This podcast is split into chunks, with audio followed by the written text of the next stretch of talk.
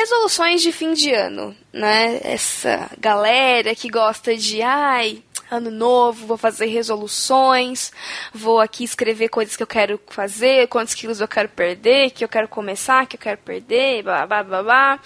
Vocês são esse tipo de pessoa que gosta de tipo encarar os, o ano novo como realmente um ano novo? Ou vocês são daquele outro tipo que é ah, mais um ano, mas é a mesma coisa, nada mudou, foi só uma virada simbólica. Como é que vocês encaram viradas de ano? Eu adoro virada de ano. E eu sou daquelas que sempre paro para pensar no que, que aconteceu e eu faço assim várias metas, várias várias coisas para o próximo ano. E é engraçado que eu costumo anotar assim, sabe, para depois poder no final do ano mesmo reler e ver se eu cumpri alguma coisa, se se rolou, se deu certo ou não. É, ano passado eu fiz aquele um pote de bênçãos que eu fui anotando o ano inteiro assim as coisas que iam acontecendo, que, pelas quais eu era grata, e foi super legal ler no final do ano. Aliás, o pote de bênçãos é uma ótima dica. Acho que todo mundo lá do grupo das meninas aderiu, porque é sensacional. A ideia, gente, é você ir durante o ano anotando é, as bênçãos que o Senhor dá para você, das pequenas às grandes. Sei lá, um dia estava com muita fome e você comeu uma coisa muito gostosa, ou, um, um, ou uma oração, né, que Deus atendeu, alguma coisa legal que aconteceu. Eu achei essa ideia sensacional e eu acho que complementa muito isso, realmente, de olhar para o ano, ver como ele terminou, aí você vai lá, abre o pote de bênçãos, lembra tudo né? Deve ser uma legal. É. Esse ano eu tô fazendo, no fim do ano vai rolar. É legal que, por mais que tenha sido um ano difícil, assim, o saldo sempre vai ser mais positivo, porque a ideia é você agradecer por todas as coisas, né? E aí você começa a prestar mais atenção. E aí você anota, depois é muito legal você ler, porque você às vezes nem, nem lembrava de uma coisa assim que aconteceu, e aí quando você relê, você tem aquela sensação legal de novo, sabe? Muito, é muito gostoso. Eu, eu adorei fazer e eu já tô fazendo de novo, já tá ficando. Já tá cheinho já. Muito bom. E você, Sara? Como é que você encara viradas de ano? Olha, eu tentava fazer metas, que é mentira. Eu fazia metas, eu só não conseguia cumprir as metas. Então, assim, ao longo do tempo, para eu não ficar frustrada com as coisas que eu não consegui fazer ao longo dos anos, inclusive perder peso, que, né, quem não quer perder peso, eu desisti. Aí eu chego no final do ano e penso, caramba, não perdi peso de novo. Não fiz isso de novo, não fiz isso de novo. E não coloco metas. É isso. Mas você sabe qual é o segredo, né? Não colocar meta e quando chega lá você dobra a meta. Você dobrar a meta, isso aí. Esse é o segredo, a gente aprendeu, né? Aprendemos com a grande figura, né, política, que não tem meta, mas a gente dobra ela, né? Nossa é querida presidenta.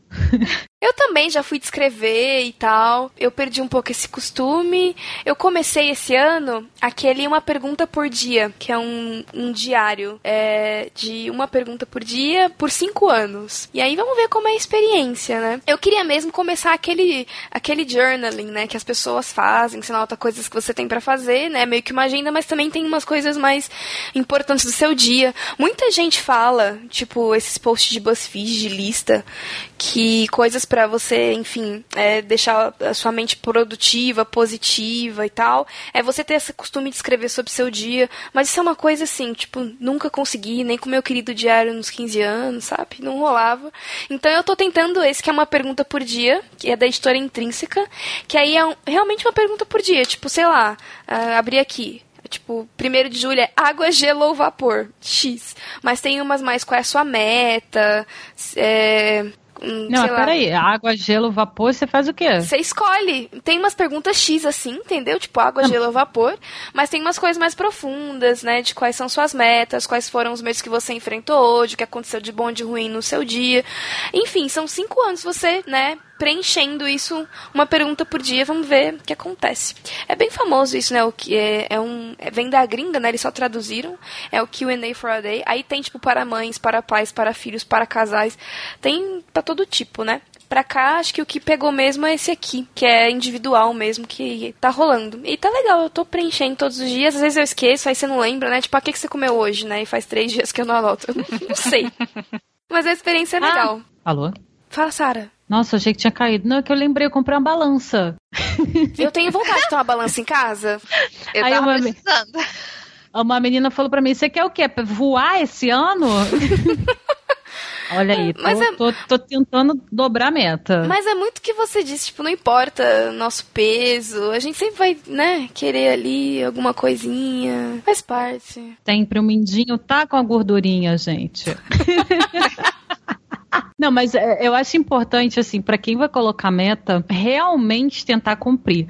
Porque acho que uma das coisas mais frustrantes que tem é você pensar, vou fazer isso. Eu tinha um, tipo, totalmente anotado. Essa altura da vida já era pra estar tá já com casa, carro, viajando o mundo, ganhando muito. E é frustrante você escrever e não fazer. Então, assim, é melhor não escrever e, tipo, let it go, um dia de cada vez. É, e, e pensar em coisas pequenas, né? Se for ser milionária até o fim do ano, pode ser que aconteça, pode, provavelmente não. Mas, sei lá, coisas pequenas, tipo, vou comer menos pão, sei lá, entendeu? Eu acho que ajuda. Agora eu entendi. Ah, é, eu, eu, eu, eu gosto dos planos, eu só acho assim, que você também não pode ser... Escrava deles, né? Exato. Você faz os planos para você ter ali uma, uma linha, né? Norte. Que você vai seguir, você vai tentar alcançar, você vai lutar. Mas você também não pode engessar, porque a gente sabe que não está nas nossas mãos, né? As nossas vidas não estão nas nossas mãos. Então, o Deus pode mudar completamente. Planos, Isso, esse versículo. A resposta. Exato. Prova disso é o que aconteceu aqui entre nós, não é mesmo? Nessa virada de ano. Gente, eu vou te contar, esse Deus, ele é fiel na terra dos viventes.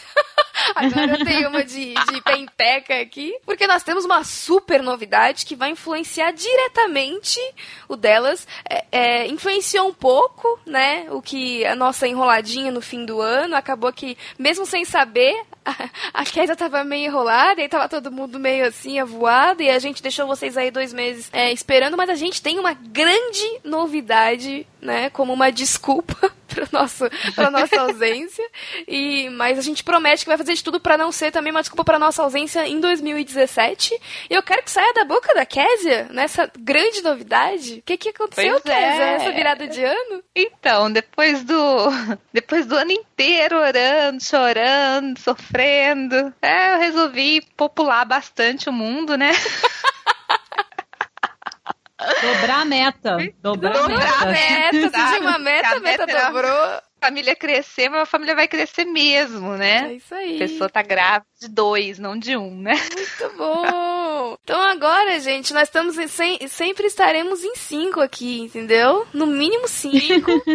né, gravando podcast com vocês até aí o fim do ano. Kes está grávida, então. E aí não bastava um, né? Um rebento para trazer alegria, veio logo dois. E vocês sabem, né, gente? Gravidez de gêmeos é aquela loucura. Então a gente vai acelerar aqui, ó, no delas, pra gente ter a presença, né, sempre enriquecedora da Kes esse ano todo. Mas por isso você já sabe, né? A gente vai aí fazer uns programas meio datados, umas pautas frias, mas é porque a gente quer entregar um conteúdo de qualidade para vocês, com nós três aqui, mas se não rolar também, gente, porque gravidez é imprevisível, né? Se não rolar, não rolou. Mas o nosso pedido, então, é que vocês, né, compartilhem essa alegria conosco. Kézia queria muito isso e a gente tá muito, muito, muito feliz por ela. E orem, né, por essas crianças, pela gravidez da Kézia, para que o Senhor acompanhe essa gestação, seja maravilhosa. E essas crianças aí, gente, agora vem mais Luna por aí e segura essa podosfera aí que daqui a pouco tem, né, programa infantil, tem de tudo aqui.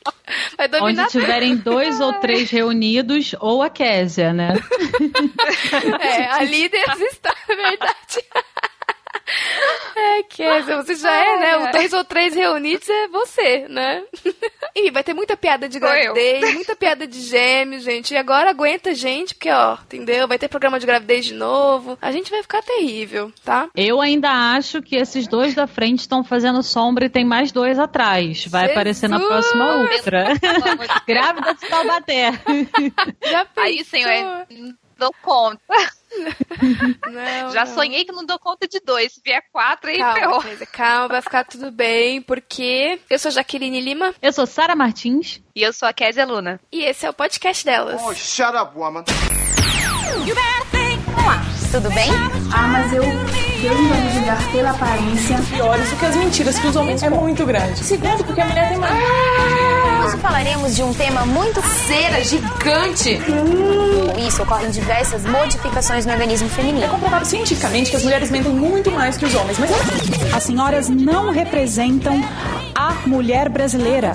É preciso dizer isso.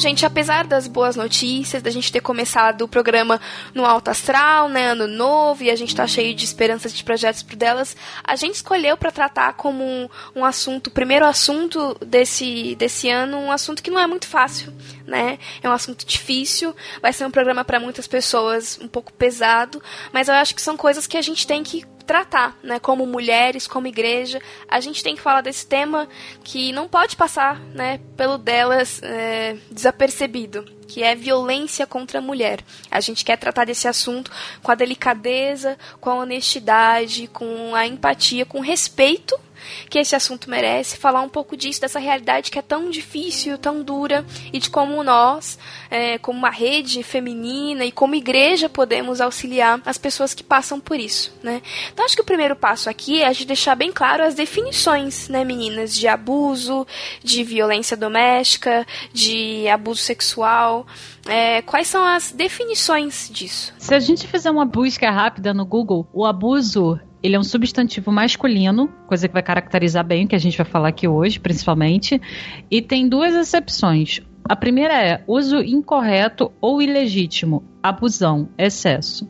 E o segundo é uso excessivo ou imoderado de poderes. Ou seja, alguém tem um poder e usa contra outra pessoa de forma ilegítima. É, eu acho que esse é o cerne da questão do abuso. Em qualquer das esferas que a gente vai ver, na realidade, o abusador, ele quer ter controle, né? Uhum. Ele quer ter controle sobre o abusado, né? Ele quer usar esse poder de maneira imoderada mesmo para ter controle da situação. Eu acho que isso é importante a gente, né, setar aí na mente quando a gente fala de abuso, né? Abuso é um, é um desejo de controle mesmo. A pessoa quer controlar. E aí ela usa algumas ferramentas para controlar aquela pessoa que ela, enfim, que é a vítima da situação. Não tem aqui na definição, mas uh, acho importante a gente definir também. Tem um ditado que fala assim: ah, vai brigar com alguém do seu tamanho. Porque quando é abuso, é com alguém que não tem a força na mesma Sim. proporção que o outro. Ninguém vai abusar de alguém que tem um poder superior, que tem uma força maior do que o outro, ou alguém com quem ele pode medir forças de igual para igual. É sempre contra alguém que não consegue se defender, ou que até consegue, mas não tem o mesmo grau de poder que o outro. É, normalmente usa-se de força, de violência ou ameaça contra a vítima, né? Para que ela realmente não tenha é, a opção de fugir daquele, daquele abuso. Por isso que é interessante que a gente trate isso, essa questão do controle, porque não é só uma questão de autoestima do abusador, ah, ele foi uma pessoa com baixa autoestima, sei lá, é, é, ou de raiva por raiva, né? Existe uma questão muito mais profunda aí que essa questão do controle. E aí é, outras outras é, outras áreas podem vir a afetar isso, mas é basicamente uma vontade de controlar realmente. Eu acho que essa essa vontade de ter poder sobre alguém ou sobre algo é que caracteriza esse abuso.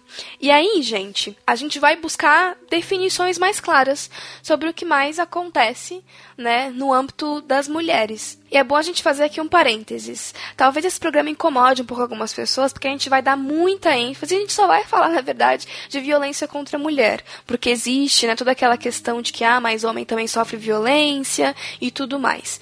É, a gente acredita que todos nós somos na imagem e semelhança de Deus. E se essas características que nós vamos citar aqui, elas são de uma mulher para com o homem, a mulher está errada do mesmo jeito, né? Aqui a gente entende que Cristo nos faz o quê? É, em certa medida, iguais, né, dependentes dele e numa posição em que a gente tem que, né, é, ter um respeito mútuo. Até para nós, né, as, as três somos complementaristas, é, em que existem papéis diferentes para homem e para mulher, acima disso existe uma vontade de glorificar a Deus, existe o respeito e existe a própria lógica, né, dentro do casamento de Cristo e a igreja, né? Cristo ele não exerce um poder excessivo e exacerbado sobre a igreja para ter para agarrar ela de alguma forma, mas ele exerce esse poder com amor e com respeito. Então é nisso que a gente acredita mesmo sendo complementarista. Então talvez para algumas pessoas esse programa, é, alguns homens principalmente, esse programa é, às vezes incomode um pouco, às vezes ofende um pouco. A gente já quer pedir desculpas se a gente acabar ofendendo você, mas assim, é isso mesmo. A gente precisa falar disso, porque a gente vai ver no programa que há uma realidade que atinge pessoas que estão na igreja. A gente não pode fechar os olhos para essa realidade. Como a Sara bem disse, tem a questão do brigar com alguém de seu tamanho. A gente sabe que a mulher, ela tá numa posição muitas vezes inferior, porque não tem a força física que o homem tem, porque numa, num contexto de casamento às vezes não tem o poder aquisitivo que o homem tem. Então ela vai sofrer sim muito mais com isso. É histórico, né? E às vezes até para proteger os filhos, porque algumas mulheres se sujeitam a essa situação porque não tem para onde ir com seus filhos ou ficam Exato. pensando, bom, se eu abandonar meus filhos, quem vai parar de apanhar sou eu e eles vão passar a sofrer isso, porque uma pessoa que tem essa necessidade de demonstrar poder, de se sentir superior, ela não não vai parar. Ela sempre vai tentar achar alguém para subjugar. Pois é. E complementando essa questão que você falou, alguns homens podem se sentir ofendidos. É importante lembrar que a gente tem um disque denúncia no Brasil específico para mulheres. É, eu não reparava muito até a gente gravar esse podcast, mas durante a semana passada e essa semana eu vim em restaurante, em elevador, em outros locais públicos, porque eles têm que afixar alguns cartazes relacionados a coisas que, que o Brasil faz e que, e que são são úteis. Enfim, alguns lugares colocam esse disque denúncia. Quem quiser anotar aí, o número é 180. E lá eles fazem atendimentos, é, pedidos de informação, dão orientação e para quem quiser denunciar também. Então, fica aí a dica. Eu espero que você não precise, mas se for necessário, o número é 180 e ele é gratuito.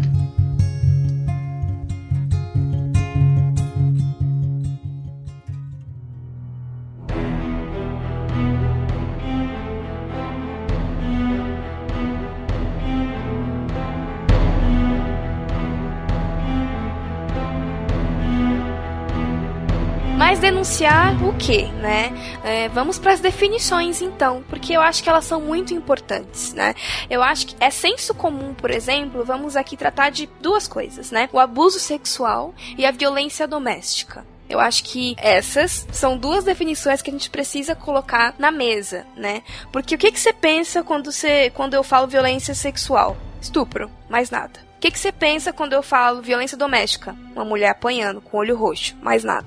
E não é só isso que abrange a definição desses temas. Só para vocês saberem, as nossas definições são de um áudio de um workshop que um casal americano é, deu e que o The Gospel Coalition é, disponibilizou. Gente, de coração, esse site é maravilhoso. Se você minimamente ler inglês, ou se você tem um Google Translator do seu lado, faça esse esforço, sabe? Tá pensando em algum tema, lá tem de tudo mesmo. E é uma galera assim, super centrada na palavra, né? Pra você ter uma noção ali, quem é o The Gospel Coalition, né? É John Piper, é Timothy Keller, é Daya Carson, é essa galera, né, reformada dos Estados Unidos, que é uma galera, né, que é que é que pensa sobre igreja, que procura falar com a liderança. Então, eu me lembro até hoje quando eu ouvi esse podcast que eles têm um feed, né? E eu ouvi por acaso, não foi nem pro programa, o programa eu escutei novamente, e eu fiquei tão feliz, mas tão feliz que eu divulguei para todo mundo, mandei pro Gustavo, mandei pro Cacau, mandei para todo mundo. Gente, isso é maravilhoso. Porque a gente não vê a igreja brasileira falando disso. E é muito bom quando você vê um homem e uma mulher, né, realmente definindo barreiras e falando: olha,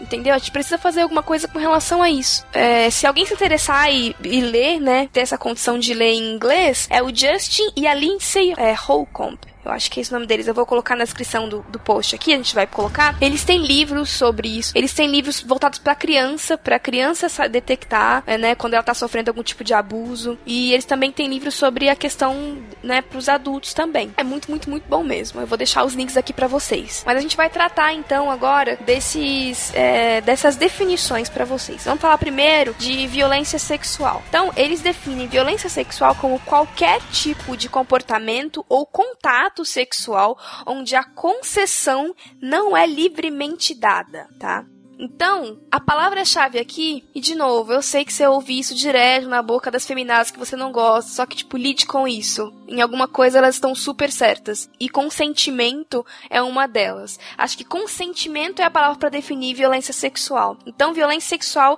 é qualquer tipo de comportamento ou contato que não tenha concessão da outra parte. É, então, isso não é só estupro Isso é o cara que passa a mão em você no trem. Isso é o cara que te canta na rua e você não quer, que te fala coisas erradas e você não quer ouvir. Tudo isso é um tipo de violência sexual, né? É a questão do consentimento também vale para pessoas embriagadas, para crianças, para idosos, para pessoas que têm alguma debilidade, seja ela física, seja ela mental, né? Então eu sei que algumas questões aqui são muito difíceis pra gente lidar, porque a gente tem uma moral que ela é muito forte. Então quando eu digo para você que uma, uma menina, né, a gente já tratou disso aqui em outros delas, né? Uma menina, como aconteceu com aquela menina de 15, 16 anos que foi, né, estuprada ali por uns 20 caras ao mesmo tempo. Quando você vê alguém na igreja dizendo, mas também, olha onde ela tava, mas também, porque que bebeu? Não, não, não existe mais também, tá, gente? Violência sexual é violência sexual. E quando não há consentimento, quando a pessoa tá embriagada, quando a pessoa não quer, se ela disse não, né? É violência sexual é uma violência contra a pessoa, né? É, então, a pessoa pode usar de coerção, de ameaça, de manipulação, de abuso de autoridade, para poder praticar essa violência sexual contra outra pessoa. Inclusive, é, tem uma área muito polêmica né, da violência sexual, que é a questão do marital rape, que é o, o estupro matrimonial, né? O estupro dentro do matrimônio que é quando há das relações sexuais ou qualquer coisa do gênero, como a gente disse, né, contato ou comportamento sexual sem consentimento de uma das partes, né? Esse é um termo que foi cunhado lá para a década de 80 mais ou menos, e é uma coisa que se discute, né? Se uma das partes não quer, se está certo ou não, se não é também um tipo de violência, né? Infelizmente, muitas vezes, né, a nossa visão de submissão, né, uma visão errada, distorcida de submissão, pode causar esse tipo de, de desentendimento, né? No sentido de de que muitos homens talvez pensem que porque são casados, são donos de suas mulheres e não tem que, né, responder ou respeitar as necessidades ou a vontade dela. Isso é um assunto muito, muito delicado, né? Tem um nome para isso, né? A legislação chama isso de estupro marital, que mesmo a pessoa estando casada, isso pode acontecer sim se o, o cônjuge, no caso a mulher, não quiser ter relação. É, é porque é muito fácil pra gente compreender que o, o estupro, quando ele acontece num, num, ato de violência, né, de pessoas desconhecidas, né, um estupro mesmo que choca. Mas quando a gente fala de um casal dentro de casa em que a esposa não tá, não tá num dia bom, não quer, não. E aí a, ela é forçada, sob qualquer circunstância, a manter relações, a gente praticamente não, não vê isso, né? Não, não, não, não se fala sobre isso, porque as pessoas não abrem a intimidade delas assim, mas isso acontece. Sim. Então, de novo, é importante a gente entender que violência sexual não é só estupro, não é só chegar aos finalmente, não é só todo mundo ficar peladão e, entendeu, acontecer penetração. Não. Violência sexual, né, ela envolve realmente a pessoa como um todo, né, e não é só o ato sexual em si, como a gente conhece ali, papai e mamãe, que é, né, um, um ato de violência é, sexual. Então, isso tem a ver, de novo, com a questão do poder, com a questão do abuso de autoridade, com a questão da ameaça, né, tudo isso está envolvido nesse, nesse ambiente. Então, lembrando para vocês que qualquer tipo de comportamento ou contato sexual que não tenha consentimento claramente dado por uma das partes, tá? Então, escreve aí na sua testa consentimento. Se não tem, tá errado. Tem que rolar um sentimento, gente, que não seja náusea, que não seja nojo, que não seja ira. Tem é. que ser com um sentimento bom.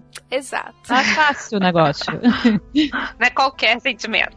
Abrindo essa definição, eu tenho certeza que muitas de vocês vão lembrar de alguma coisa que já passaram, de algum momento desconfortável, de alguma coisa que já viu sem querer ver, de alguma coisa que ouviu sem querer ouvir, ou até mesmo, infelizmente, né, do, do abuso mais, mais, mais é, trágico, mais difícil, né, que é o abuso realmente assim dos finalmente. É, a Bíblia fala sobre isso, né? Que, que é para um não privar o outro, mas também para o homem respeitar a mulher como o vaso mais frágil. Então, assim, não é possível, a não sei que a pessoa com quem você casou seja um ogro que não vai entender isso. Porque é, é uma, é uma coisa simples. Quando um não quer, dois não brigam, já diria o ditado antigo, né? Verdade. Também não transam.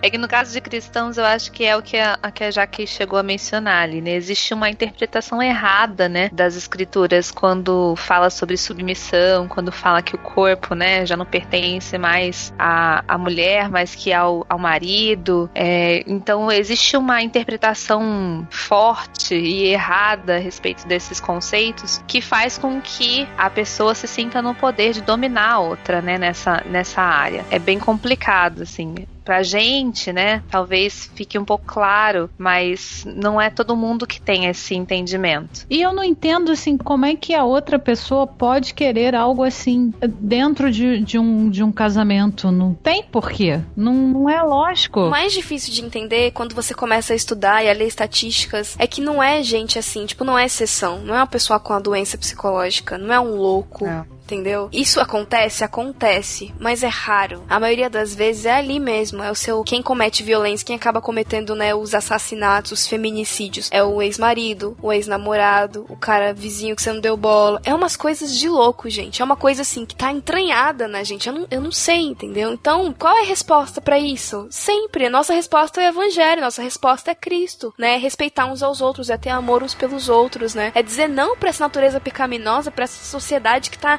enraizada, né, em ver as pessoas como objetos, não como pessoas, e faz umas coisas dessas serem assim, tipo, números alarmantes e uma coisa tão comum, velho, né, tão banal. Tanto é que a Sara fez aí uma, uma pré uma pré-pauta, né, pra gente, e eu acho que numa pesquisa de, sei lá, 15 minutos, né, Sara, você achou uma, uma porrada de, de, de link. Um monte. Assustadores. A gente selecionou aqui algumas coisas, mas é só digitar. Violência é notícia mesmo. Tem uma porrada de notícia, tem uma porrada de é dado. Assustador. É um negócio bizarro sabe? E a gente não pode fingir que não é com a gente, não é porque a gente tá bem. Tem outras pessoas que precisam ouvir isso, né? Talvez você esteja bem, mas você conhece alguém que precisa ser liberto, que precisa, né, sair de uma situação complicada e a gente quer aqui te encorajar, né, de alguma forma orar por essa vida e, e juntos a gente procurar soluções viáveis, né? Uhum.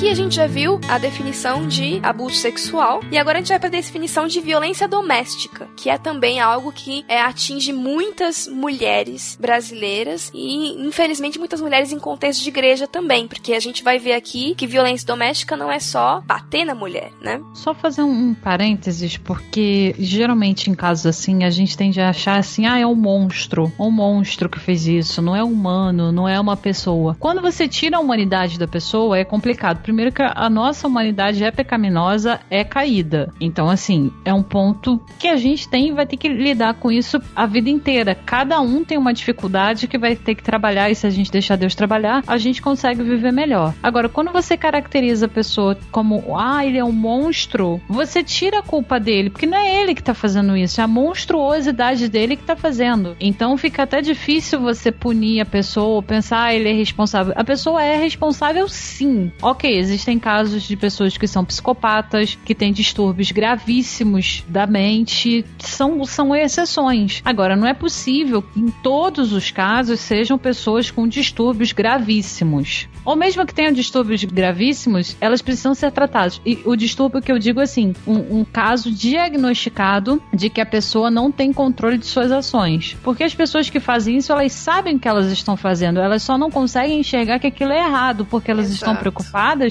com elas, com o prazer delas e com o fato de que elas precisam mostrar o poder delas para alguém. Às vezes são pessoas que são maltratadas no emprego, são pessoas que queriam ter um salário bom e não têm, são pessoas que foram maltratadas na infância e elas tentam reverter esse quadro e elas não vão conseguir fazer isso, mas elas tentam, mandando em outra pessoa, sendo ruins com outras pessoas, tentam compensar essa falha que elas têm, ao invés de procurarem melhorar, elas tentam fazer a vida de outra pessoa infeliz e miserável. Então assim, ah, não é um monstro. Não, é, é um cara que, assim, precisa ser tratado e, slash, denunciado. Porque não é só, ah, vamos orar pelo, pelo irmão, no caso de seu irmão. E, infelizmente, existem muitos casos. E não é só em cidade do interior, não. Em cidade grande também, uhum. de, de, mulheres que sofrem com isso. E, às vezes, assim, não tem um olho roxo, mas ah, os traumas psicológicos que elas sofrem, de, de palavras que elas ouvem todo dia, são tão ou mais fortes do que pancadas que algumas levam. Exatamente. Por isso é importante que a gente tenha a definição de violência doméstica, que é, é um padrão de controle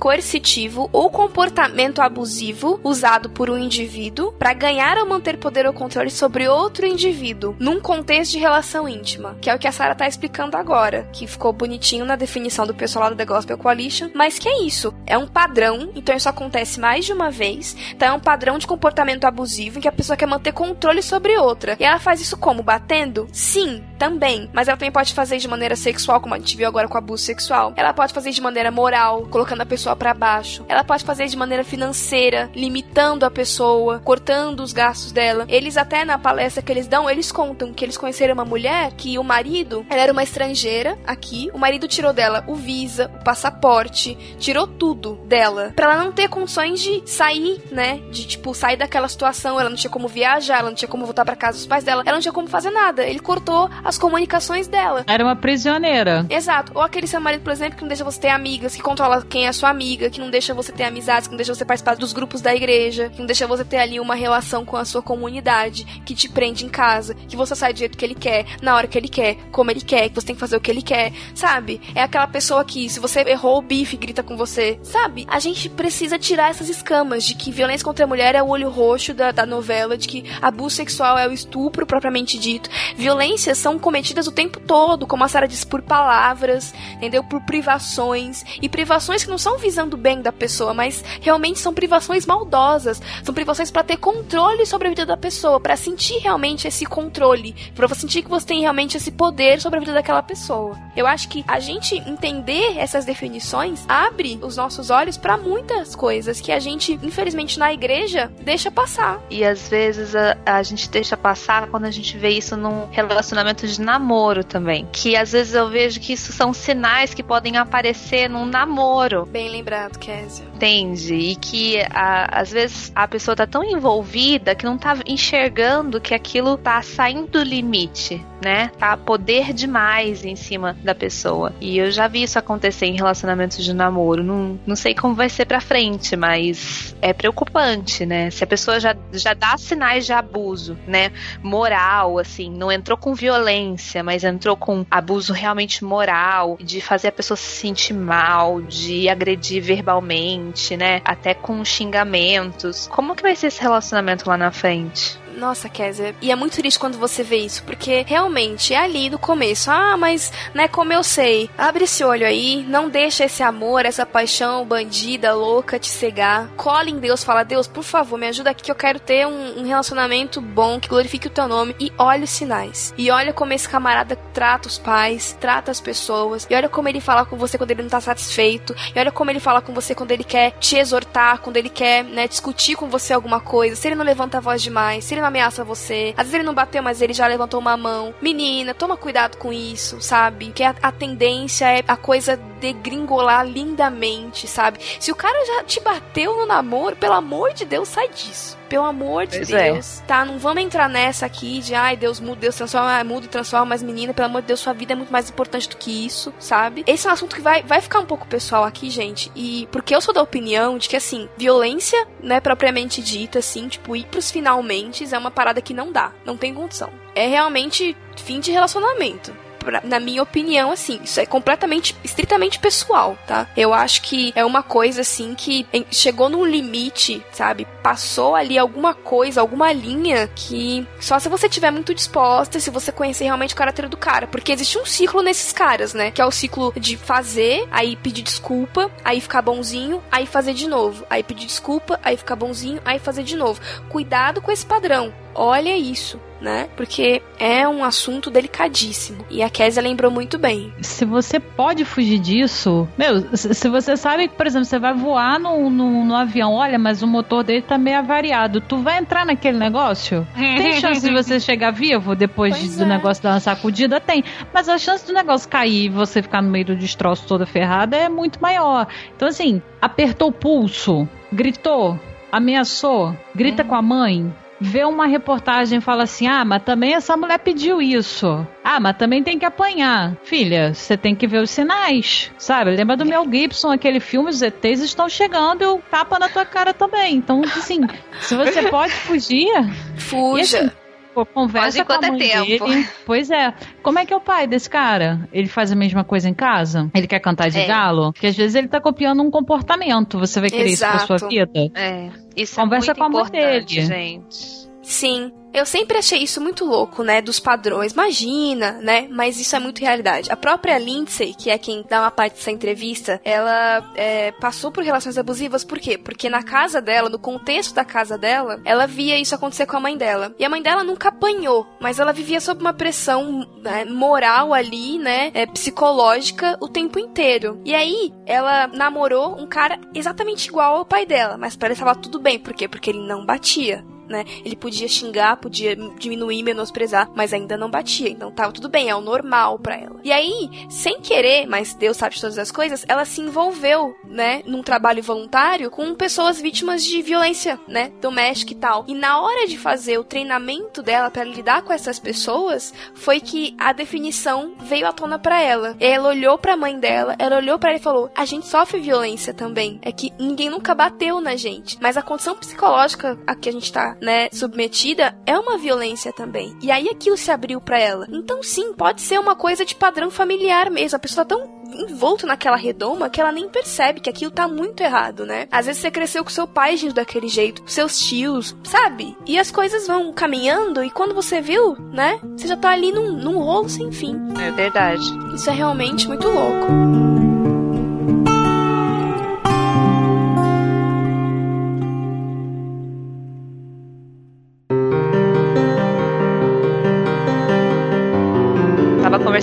Amiga que dá aconselhamento pra casais, né? E ela disse que a grande maioria dos casais que, que ela atendeu que tinham problemas de violência, assim, quando ela ia tratando a raiz, a raiz do problema, eles tinham sofrido nas suas famílias, na infância, tinham visto, presenciado situações de abuso na, na própria família, ou vivenciado mesmo, né? Ou só assistido ou vivenciado. E aí, anos passando por aquela situação, então eles tendem a repetir isso nos seus relacionamentos futuramente. Então aquilo passa a ser algo normal, uma atitude que pra gente pode ser uma atitude assim é, extrema, pra eles acaba sendo algo como normal, né? Porque eles tendem a repetir essa violência ou esse abuso, esse tipo de, de linguajar, né? Desse tipo de tratamento. Exato. Não quer dizer que todo menino que teve, né, uma família problemática vai ser problemático, mas an- analisar padrões mesmo, sabe? E tentar ajudar essa pessoa, mas não se enfia nisso achando que você vai ser a salvadora da pátria e que vai mudar a vida do menino. Você não precisa fazer isso, né? Você pode ali É. mostrar o evangelho, você pode direcionar ele para aconselhamento na sua igreja, mas você não precisa namorar com alguém que tá te ameaçando o tempo todo, né? E é realmente um assunto muito complicado, né? Porque realmente os dados são muito claros que a maior parte das agressões elas vêm de parentes e pessoas próximas, entendeu? Não é de um louco que aparece no meio da moita. Acontece, acontece, mas também tem casos e a maioria dos casos são de gente próxima, sabe? Então tem que olhar pra isso. Claro que pra gente tem um fator de depravação total, não é só uma questão cultural, não é só uma é, uma questão, né, da sociedade. A depravação total do homem faz isso com ele, faz ele buscar o próprio benefício, o próprio controle, o,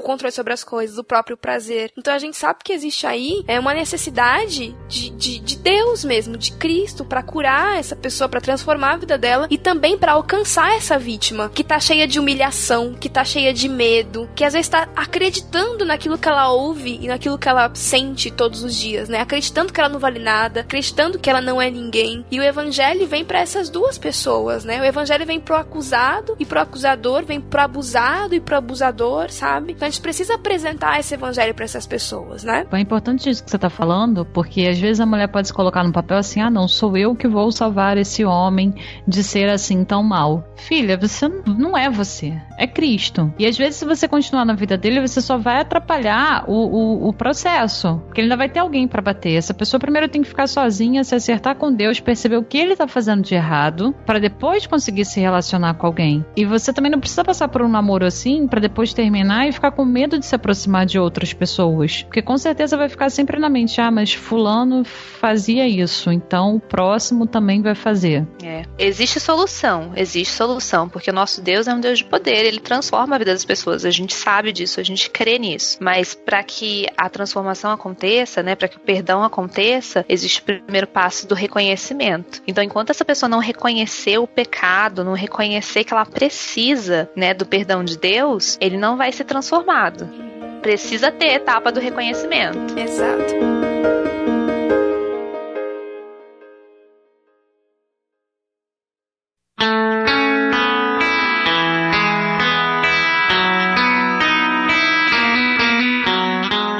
Gente, como a gente diz tudo isso, às vezes tem alguém agora numa, numa situação dessa ouvindo, ou que conhece alguém que precisa ouvir isso, para quem você pode mandar esse podcast. Mas e a igreja, sabe? Como é que a gente pode dizer todas essas coisas se a igreja não tem, de maneira geral, pelo que a gente vê empiricamente, não tem conseguido lidar com isso, né? É, e aí, mais uma vez eu fui um The Gospel Coalition e um pastor chamado Mark Spencer, ele elencou quatro erros comuns no aconselhamento de abusos que ele enxergou na caminhada dele. E aqui você pode discordar ou concordar, eu só achei interessante trazer essa perspectiva de um pastor que lida com isso, né? E dizendo do que ele acha que é errado que a gente pressuponha e coisas que a gente também pode fazer com essas pessoas e para essas pessoas. Então, o primeiro erro que ele diz, esse aqui pode ser extremamente polêmico para muita gente, mas é uma coisa que tá aqui nos tópicos dele, é assumir que todo casamento precisa ser mantido a qualquer custo. Então, é importante a gente entender uma coisa primeiro, que não existe submissão a qualquer custo. A submissão de um casamento, ela é primeiro a Cristo. É aquilo. Se o seu marido vai pular da ribanceira e fala, pula comigo que eu tô te mandando, você não vai pular, entendeu? E você não tá pecando contra Deus, você tá sendo só uma pessoa sensata, né? Porque Deus não quer que você se mate. Então, é a mesma coisa aqui. O seu marido, ele vai te matar. Ele tá em vias de te matar. E você sabe disso. E aí você vai lá na igreja e a pessoa, não, vamos orar que Deus vai restaurar o seu casamento. Então, uma coisa que o Mark fala é: não existe isso de casamento ser mantido a qualquer custo. Existem casos extremos e que não tem condição. E a gente tem que aceitar isso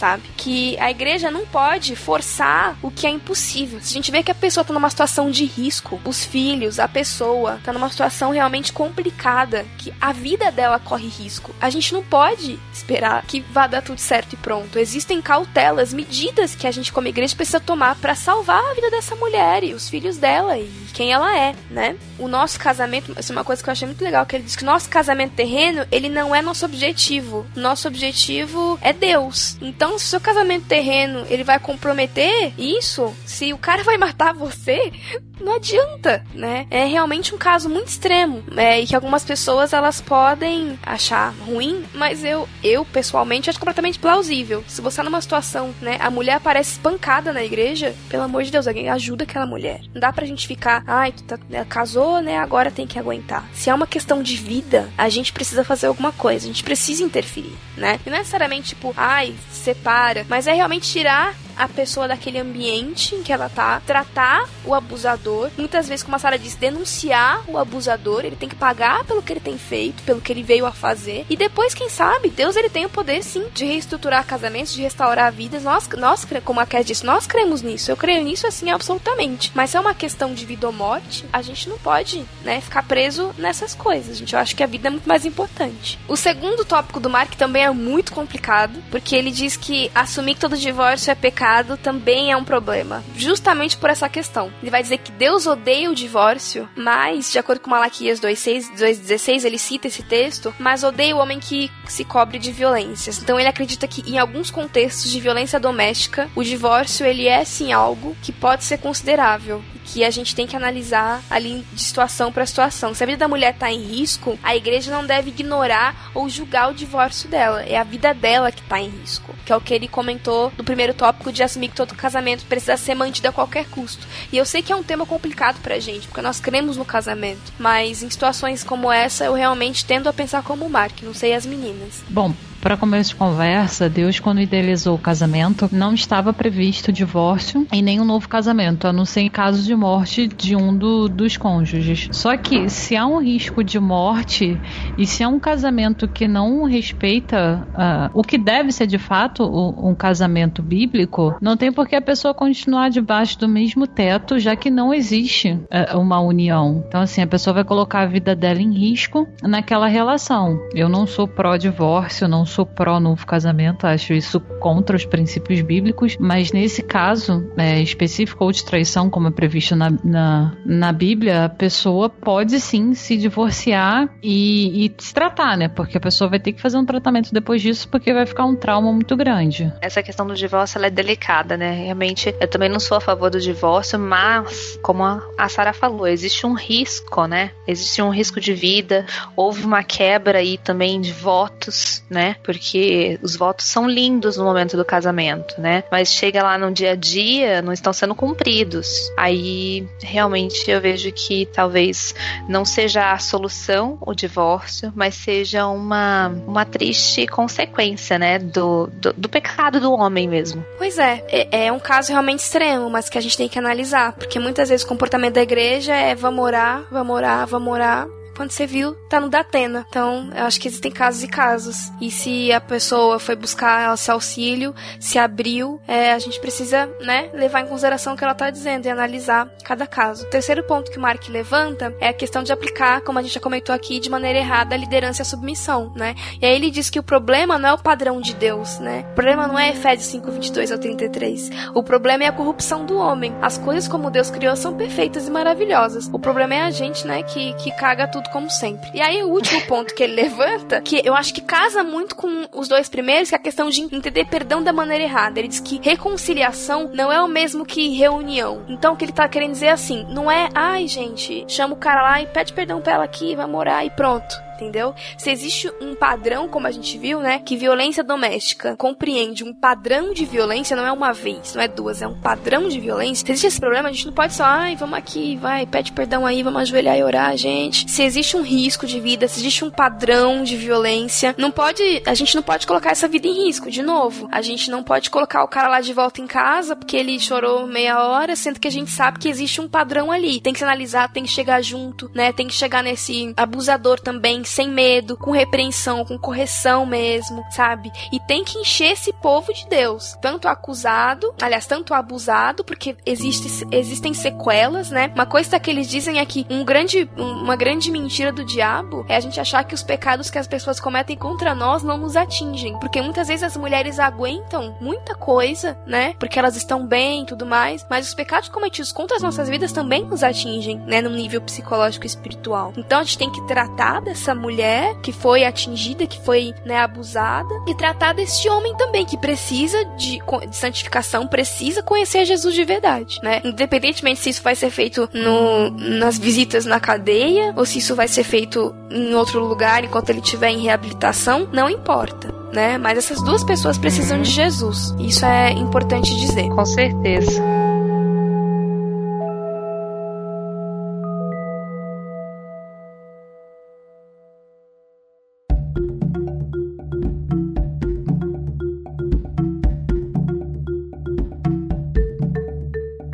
Aí, e agora, né? Falamos aqui dessas coisas, tocamos os assuntos polêmicos, mas já que alguém chegou para mim e falou, a gente tava lá conversando e do nada a pessoa se abriu para mim que, que eu faço, né? E aí, de novo, o Mark levanta seis coisas que a gente deve fazer para é, quando isso acontecer. A primeira que ele diz é priorizar a segurança da pessoa, né? Não ver como drama, né? Tipo, ah, mas você não tá exagerando demais? Ah, mas, né? Então, olhe pela segurança física e emocional dessa pessoa. Não veja como um drama. Ela se abriu para você, ela expôs um caso sério. Não trate como um drama, vamos priorizar a segurança dessa pessoa, né? Ela precisa de algum suporte, a coisa tá feia, já tá no físico, ela tá muito abalada emocionalmente. Como é que eu posso garantir a segurança dessa pessoa e da família dela? O segundo ponto é escutar com compaixão. Achei isso muito bom, esse conselho dele. Que a gente tem muita dificuldade, né, de ouvir primeiro e depois reagir, né? E isso é demais, assim, no sentido de que às vezes a gente não tem noção, mas a pessoa nunca falou aquilo para ninguém, cara. E ela tá falando com você, sabe? E por algum motivo ela se abriu para você, e por algum motivo ela pediu socorro para você. Então, abraça aquela pessoa, sabe? Ela tá se abrindo com você. Tenha compaixão por ela,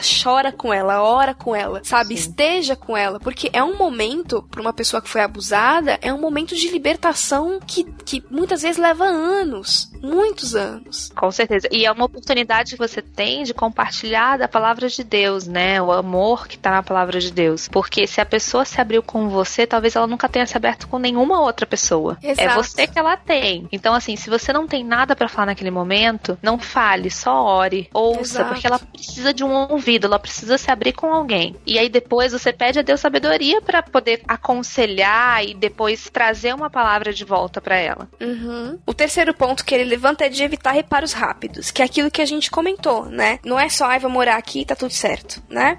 então, aconteceu alguma coisa aqui, vamos tratar isso. Cura, ele fala, cura leva tempo. As coisas precisam estar claras. Claridade dos fatos, ele, ele usa esse termo, no sentido de que assim, alguém levantou uma queixa, foi lá, uma mulher foi lá no gabinete do pastor, veio para você, que é uma irmã, né, que tá ali no, no radar dela de amigos de comunhão na igreja e te contou alguma coisa, vá analisar os fatos, entenda que as coisas levam tempo, vamos fazer aqui uma campanha de oração pela irmã que tá passando por uma dificuldade em casa. Se é uma coisa séria, trate como uma coisa séria. Essa pessoa ela precisa de você e do seu auxílio. E provavelmente a pessoa também tá correndo perigo, porque se ela nunca contou para ninguém, é porque ela sabe que tem uma contrapartida a isso. Ela já sofre, sofre agressão calada, imagine ela contando para alguém, porque o cara vai sentir, bom, eu vou ter que sofrer as consequências. Exatamente. Tem que se ter muita cautela É. com o, o que, que vai ser feito a partir dali. E se a gente pensar bem, existem muitos motivos pra pessoa não contar pra ninguém, né? A gente fala assim, nossa, mas como que a pessoa pode ficar calada sofrendo isso? Gente, Vergonha, medo. Primeiro, a vergonha, né, de se olhar, né, todo mundo, nossa. Primeiro que existe um relacionamento de Facebook, né? Você olha ali, todo mundo parece lindo, feliz, maravilhoso, ninguém tem problema nenhum. E eu vou chegar e arrasar com o meu relacionamento que tá podre aqui. Então, a vergonha, o medo, o medo de expor e de repente sofrer uma represália maior ainda Exato. daquela pessoa que deveria ser o companheiro dela, né? Que na verdade Uhum. essa palavra não existe, mas aquela pessoa que vive com ela de ter um- uma atitude pior ainda, né? Sabendo que ela compartilhou aquilo com alguém. Então existem esses motivos são dois motivos fortes que eu imagino para uma pessoa pensar assim dez vezes antes de contar aquilo. Pois é. Cara, imagina nas pequenas coisas que você vive, viveu e tem vergonha de contar pra alguém. E são coisas idiotas. Agora imagina uma coisa séria dessa, que tem influência no seu futuro, nos seus filhos, talvez, no seu relacionamento, que, meu, é muita coisa, né? E às vezes até a pessoa tá sendo ameaçada o tempo todo. Se contar pra alguém vai acontecer alguma coisa, né? Por isso a Sim. importância de priorizar a segurança da pessoa. Por isso a importância de não vamos orar aqui pra ver se fica tudo bem, né? Vamos analisar o que tá acontecendo e tentar ajudar essa pessoa, né? E aí a quarta dica que o Mark dá é pra se aprimorar. Então é o que a Kézia disse. Você pode não saber o que falar na hora, mas depois vá se aprimorar, vá buscar aconselhamento também, vá ler na palavra de Deus que ela pode trazer de refrigério e de conforto pra essa pessoa, vá ler sobre o assunto, vá procurar ajuda, vá entender a legislação. Apareceu no seu colo é porque Deus tem algum propósito aí. Sim. Então vá trabalhar pra orientar e transformar por meio do, da graça de Deus aquela vida que veio até você. Então se aprimore mesmo quando vier até você. O quinto, eu acho que é maravilhoso Sim. que é oferecer esperança pra essa pessoa. O que é a cura? O que é o consolo? É Jesus, né? Não há nada mais precioso, não há nada mais importante a ser oferecido pra aquela pessoa do que isso, do que a verdade de que Jesus ama ela, se preocupa com ela e está com ela, mesmo nessa condição em que ela tá no momento. Eu acho que essa é a coisa chave que nós como cristãos temos que compartilhar. Sim. E isso independe do fato se foi alguém no contexto de igreja ou se foi alguém fora do contexto de igreja. A resposta, gente, é sempre o evangelho. A única coisa que pode dar essa esperança e dar essa cura completa é o evangelho, né? A gente pode ter soluções paliativas, mas assim, para uma pessoa que tá destruída, né? Você imagina assim, ah, de repente a pessoa não vai sofrer mais agressão, né? Ela consegue se livrar daquele agressor e ela vai, só que assim, pensa como que ela vai continuar a vida com toda aquela, todos os sonhos destruídos, todas a, toda a esperança, toda a dignidade, né? Ali embaixo. O que pode renovar essa pessoa, que pode trazer esperança de uma vida nova, é o evangelho. É só Jesus que pode trazer isso novo para alguém. O sexto ponto dele, que eu acho que é um ponto bem interessante, é a questão de se envolver realmente. Meio que não tá na chuva, se molhe. Então não tenha vergonha de tratar também com quem foi o abusador. Não tenha vergonha de levantar esse tema na sua igreja, de mostrar como falar disso é importante, de encorajar outras mulheres a se abrirem, a denunciarem os abusadores e a buscar buscarem consolo e ajuda umas nas outras em Cristo. A gente tem que ser esse, esse canal, esse suporte para mulheres que passam por isso. Porque gente, infelizmente, eu tava pensando sobre isso, dadas as estatísticas tudo mais, é muito possível que você conheça alguma mulher que passa por isso. Muito possível. É muito possível que lá na sua igreja, de 100, 200 membros, 300 membros, tenha uma mulher que talvez esteja numa situação difícil. E ela precisa saber que a igreja é um ambiente em que as pessoas não vão apontar para ela e dizer, tá vendo, escolheu mal. Não vão apontar para ela e dizer, mas tem que orar e aguentar. Vão olhar para ela e dizer, o que você precisa, nós vamos orar por você, Jesus está com você, ele vai curar a sua vida, ele vai transformar a sua vida, ele vai fazer o que ele tem que fazer, você não precisa passar por isso sozinha, nós vamos te acolher, sabe? É um desafio mesmo, sabe? É quase que um, se a mulher precisar de um lugar para dormir, você dá a, casa, a sua casa para dormir, sabe? Realmente abraçar a causa de saber que se tem uma vida em risco, a gente tem que fazer alguma coisa. E eu acho que quando esse é, é esse assunto, nós mulheres temos que realmente nos unir, sabe? Criar uma,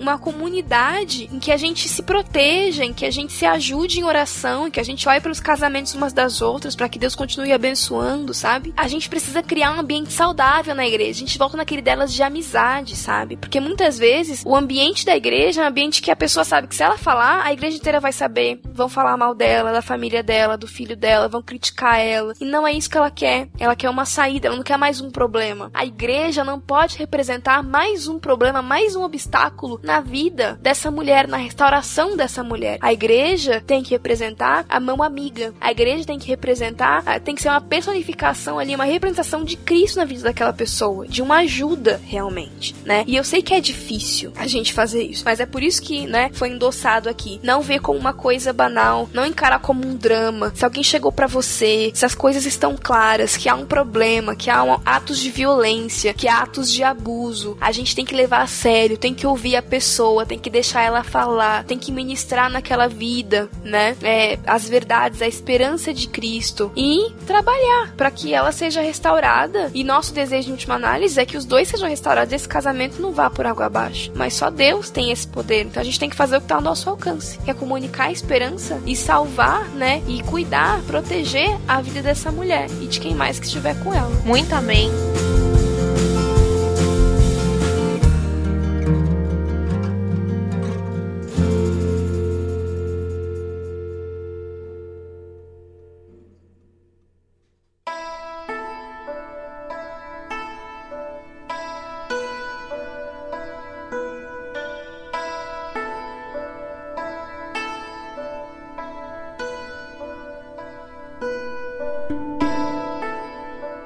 E já que a gente ficou aqui falando, falando, falando, falando, a gente quer te dar um dado. Então a gente separou aqui alguns dados, gente, alarmantes, de que isso é um assunto que precisa ser tratado, de que você precisa levar isso pra sua igreja, pro conhecimento das irmãs, que a gente precisa parar de achar que não é com a gente, que tá tudo bem né? Pra vocês terem uma ideia, é, esse estudo é de. É, essa matéria, né? Com esse estudo saiu em novembro de 2015, dizendo que nós somos o quinto país no ranking de violência contra a mulher. A gente só tá atrás de El Salvador, Colômbia, Guatemala e Rússia. Esse é um estudo da, do grupo de estudos de violência da ONU, da Organização das Nações Unidas, tá? Só em 2013 foram 4.700 mortes de mulheres por conta de violência contra a mulher. E pelo menos metade desses assassinatos ocorreram em ambientes familiares e são cometidos por alguém que é conhecido da vítima, tá? Que eles são responsáveis de um a cada três casos. Meu, não, é, é, é, muito bizarro. Tipo assim, o mundo, você pensa no mundo, com esse monte de país com costumes bizarros, que mulheres apanham pra caramba e tal. O Brasil é simplesmente o quinto quinto, não é em educação, não é em qualidade de vida, não é em saúde, é em violência contra a mulher. Se a gente for olhar, tipo, o Oriente Médio, África, você pensa assim, não, não é possível. Lá, com certeza, a violência contra a mulher é, é maior. Como assim no Brasil? Meu, quinto pior do mundo. Quando eu li isso aí, é de chocar, não né? é possível. Não é possível. Quem tá apanhando aqui que eu não tô percebendo, gente? E pode certeza que tá apanhando e a gente não tá percebendo. Esse é, é o problema, né? Porque talvez vezes essa pessoa não encontre um ambiente saudável para ela se abrir, para ela gritar, para ela procurar ajuda, né? A gente sabe que tem muito caso de mulher que vai denunciar, você pode ver que já assistiu pessoas, né, de, tipo de matéria mesmo, que vai denunciar mais de uma vez e as pessoas meio que têm um descaso com a denúncia e fica por isso mesmo e daqui a pouco é morte. A gente teve um caso aqui, é, acho que foi ano passado, de uma moça que foi estuprada nas mediações aqui da UFABC, que é onde a gente mora aqui perto, da Universidade Federal da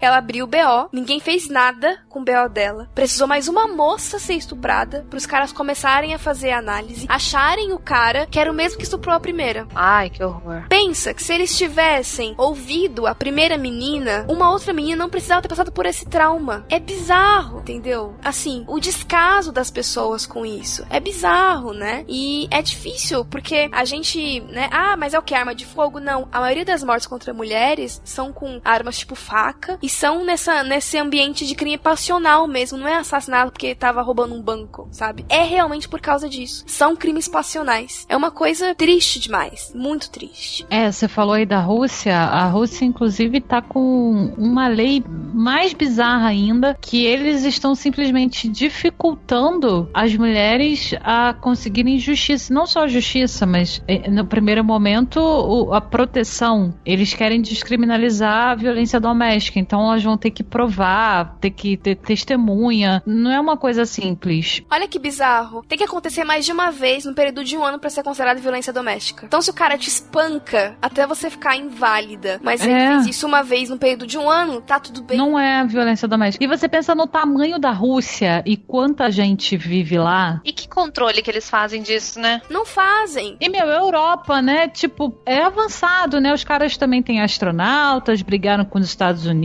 e tal. Não é nenhuma tribuzinha fechada, escondida. Pois é. A gente tem os casos, né, de mulheres, mas como a Sara disse ali, tipo, né, Índia e tudo mais, né, que passou de largo num cara, tomou ácido na cara, não quis casar, tomou ácido na cara de novo. Ai, Deus. É, sabe, tem muitos casos em muitos lugares, gente, muito complicados. Num mapa da violência de 2012, do Instituto Sangari, a gente foi comparado com 84 países, tá? E a gente é sétimo no ranking de homicídio contra mulheres. São 4,4 assassinatos de mulheres a cada cada 100 mil. É bastante coisa. É muita coisa. E se a gente for ver mais recente, né? Em março de 2016, a gente tem números também terríveis, né? Que no Brasil a gente tem uma denúncia de violência a cada 7 minutos, né? E isso através de relatos recebidos naquele número 180, né? Que a gente já divulgou aqui. Isso. A gente registrou mais de 63.090 denúncias. Isso é dado, gente, de um ano. Em um ano, a Secretaria de Políticas para Mulheres da Presidência da República, por meio de relatos do 180, conseguiu esses registros e aí eles mostraram isso. Como a Kézia disse, são mais de 60 mil denúncias no ano. 31 mil, metade delas representam violência física contra a mulher. 19 mil representam violência psicológica. E daí para baixo. A coisa é muito feia, gente. E a tendência é que isso aumente, né? À medida que a gente vai passando, né? Eu já tava olhando dados. Esses dados são de 2015. Aí dados de 2016 já vão estar maiores, o número de denúncias. É uma coisa bem complicada. Você vê que metade dessas denúncias denúncias é, é de violência contra a mulher. E como a Sara disse, há realmente, espalham realmente bastante esse número, mas muitas mulheres não conhecem. Então pensa quantas violências, né, quantas agressões existiram efetivamente, dentre as que foram e as que não foram, né? E das que conhecem e não ligam, né? E não necessariamente as denúncias resultam em prisões ou sanções. São apenas as denúncias. Não significa necessariamente que para cada denúncia há uma punição pro agressor. Exato. Não é, a relação não é assim. Cara, tem denúncia de cárcere privado. Hum. É bizarro, sabe? Não, e o pior é que a maioria dessas agressões são cometidas por pessoas próximas, né? Ou por maridos, namorados, ou por pessoas da família, amigos, vizinhos, pessoas conhecidas. Sim. Né? E a minoria disso são de pessoas desconhecidas. Então, se você for ver, o inimigo tá ali do seu ladinho, né? Uhum. Dormindo com o inimigo.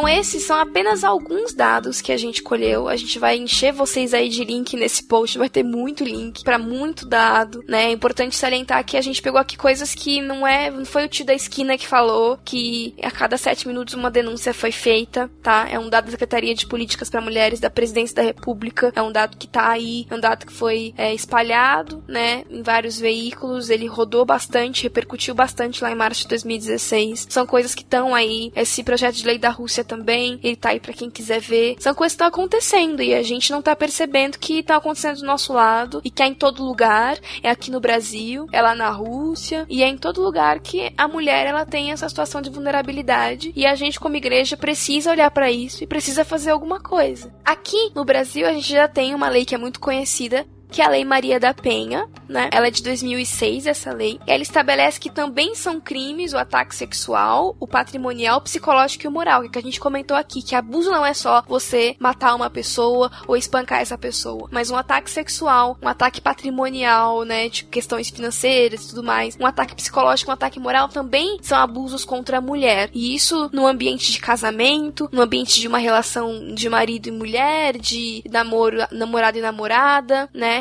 Todo, todo, tudo isso é passível de denúncia no caso. É, a Lei Maria da Penha, ela merece mais cuidado, né? A gente poderia aqui falar bastante dela, mas a gente vai deixar aqui para vocês também linkado um podcast que tratou bastante disso, estrinchou um pouco mais a Lei Maria da Penha e também fala um pouco mais da questão da reabilitação dos homens que são acusados por violência contra a mulher, como isso acontece. Quem trabalha com isso, eu acho que é uma boa extensão para esse programa que a gente está fazendo aqui. E também vai vir para vocês uma surpresa surpresinha depois desse delas, que tenho certeza que nesse sentido de como é a lei, como a lei age, vai é, enriquecer bastante esse conteúdo que a gente está oferecendo. E para finalizar, a gente tem um documento de 2016 que foi elaborado pela ONU Mulheres Brasil com alguns órgãos do governo e o Escritório de Direitos Humanos da ONU também, que são diretrizes nacionais sobre feminicídio. Então, vendo esses dados todos, que é uma mulher que existe uma denúncia a cada sete minutos e que nós somos né, sétimo e quinto em rankings de violência contra a mulher, de homicídio contra a mulher, de feminicídio, foi criada uma cartilha que na verdade é uma é uma sugestão para que possa se incluir essas perspectivas de gênero nos processos de investigação e julgamento de crimes. O que acontece? Um crime de violência contra a mulher, um assassinato contra uma mulher, ele é basicamente, né, julgado da mesma forma que um outro crime. Mas esse pessoal aí da, da ONU e dos órgãos do governo acharam por bem criar uma cartilha que mostre algumas possibilidades de perspectiva de gênero nessas investigações, porque existem coisas que são claras, que são, né, sinais de violência contra a mulher, sinais desse comportamento abusivo especificamente com mulheres, né? Então é uma cartilha que traz mais dados, mais estatísticas e algumas sugestões, inclusive de perguntas, de questionários para você fazer para entender se o histórico daquele caso ali de violência é de violência contra a mulher, é de realmente um caso de uma questão de gênero contra aquela pessoa. É uma cartilha bem interessante para você ler. Claro, fazer seus apontamentos, né? Existe toda uma questão que precisa ser conversada e discutida, mas é uma iniciativa interessante pra gente ficar de olho. Vai estar tá também para você vocês aí o link dessa cartilha, o PDF dela, no post do delas. Bom, acho que é isso, né? É isso. Na dúvida, você tá com uma voadora, uma panela, um cabo de vassoura, sai correndo, minha filha. Primeira delegacia da mulher que você entrar, você achar que você entra. E é isso.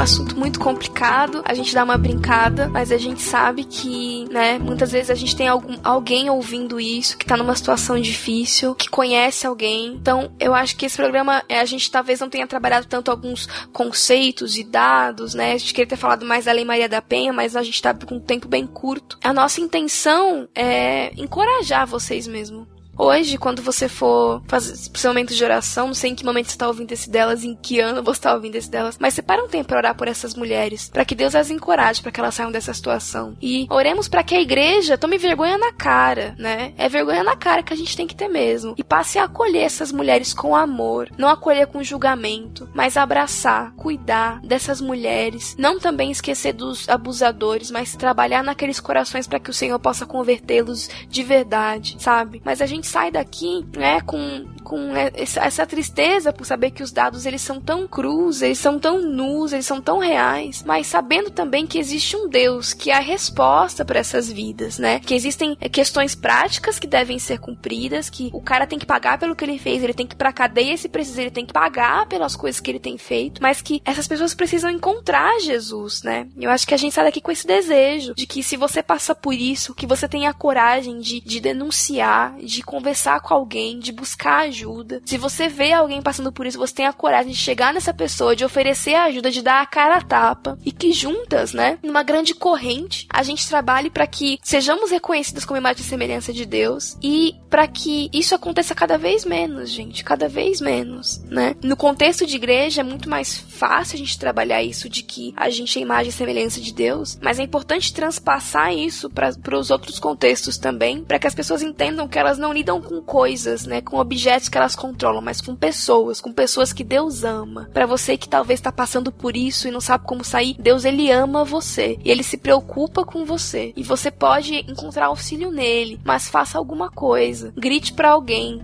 e eu sei que Deus ele vai te ajudar a sair dessa situação. Talvez seja uma oportunidade também da gente refletir como igreja, né, no nosso papel de preparar melhor os nossos adolescentes, nossos jovens para o casamento, assim, né? Acho que a gente até já falou isso em outros programas, mas é como o casamento é um assunto que deve ser tratado antes, né? Normalmente se trata sobre casamento depois ou ali naquela preparação do, dos noivos, né? Quando eles já estão noivos, estão ali pra, com todos os preparativos prontos, né, do casamento. E aí vai se ensinar a respeito do casamento. Não, esse assunto tem que ser tratado antes, né? E, e talvez se existir alguma forma da gente prevenir isso, né, para que talvez esses sinais apareçam antes, essas confissões, esse reconhecimento, né, de qualquer sinal de violência que a pessoa tenha, tenha sofrido ou já tenha cometido, apareçam antes para que a gente possa tratar isso previamente. É, só pensando aqui na, nas mães, na forma como criam os seus filhos, é importante desde pequeno, a gente está falando do papel da igreja, é importante também o papel das mães cristãs, mostrarem como o menino deve proceder num casamento. Claro que o garoto tem 5 anos de idade, você não vai ficar falando de, olha, quando você casar você vai ser assim. Mas mostrar para ele como ele deve tratar uma mulher,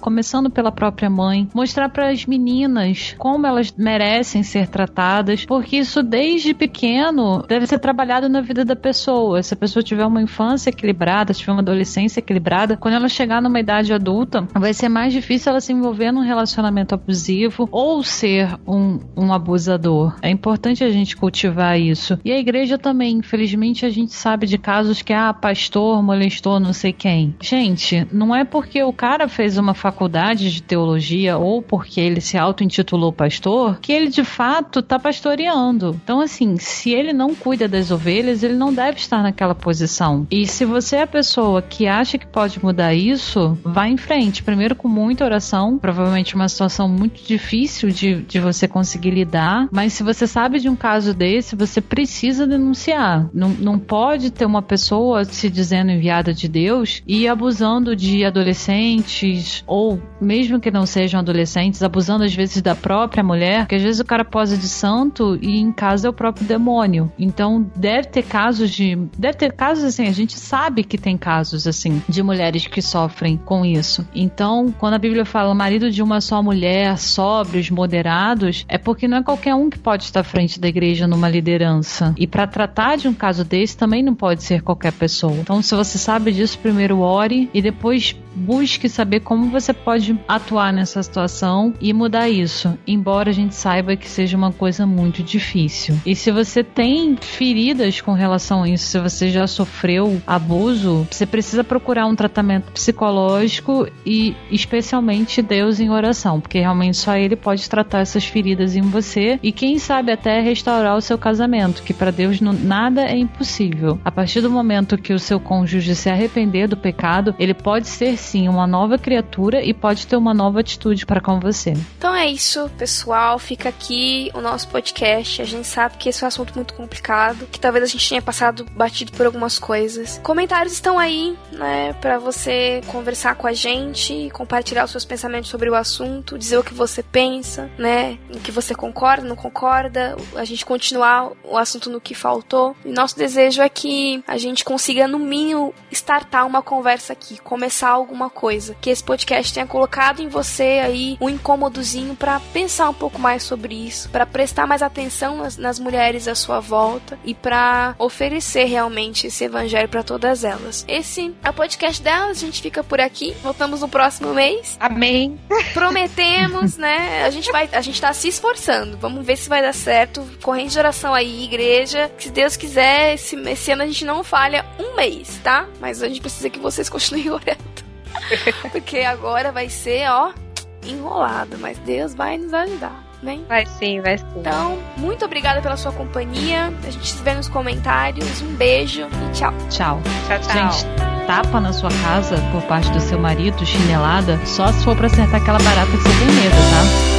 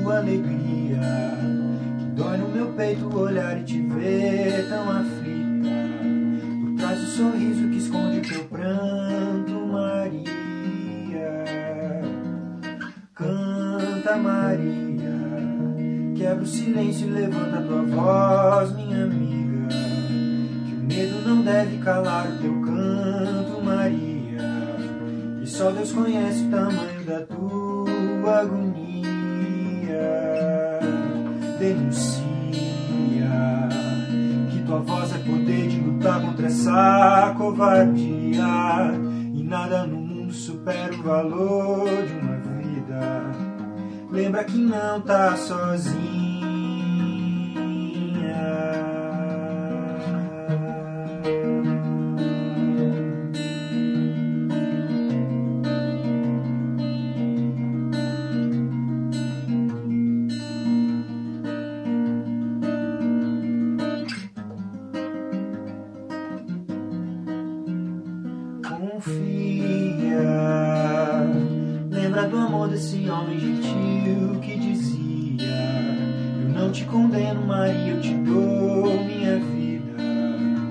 Aquele que veio do ventre de outra Maria. Denuncia que tua voz é poder de lutar contra essa covardia. E nada no mundo supera o valor de uma vida. Lembra que não tá sozinha. Anuncia, vem cheio de esperança o destino de tantas Marias. Lembra que não tá sozinha.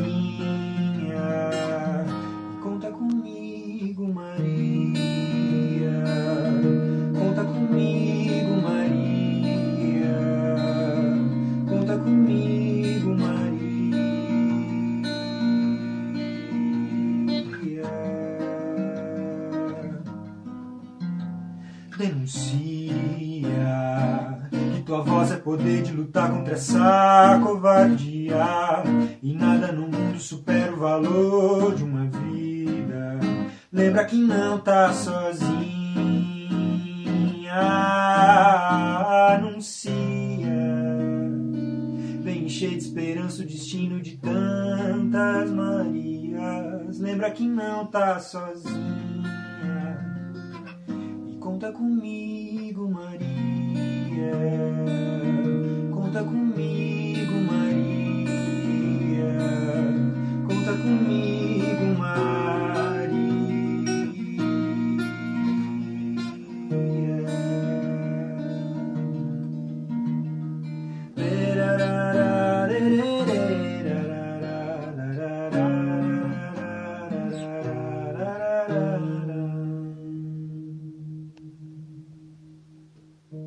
Brasil, mulheres de toda a idade, tipo físico e classe social sofrem violências e abusos. Sua voz é poder para lutar contra essa covardia. Ligue 180 e denuncie. Ligue 180 e denuncie.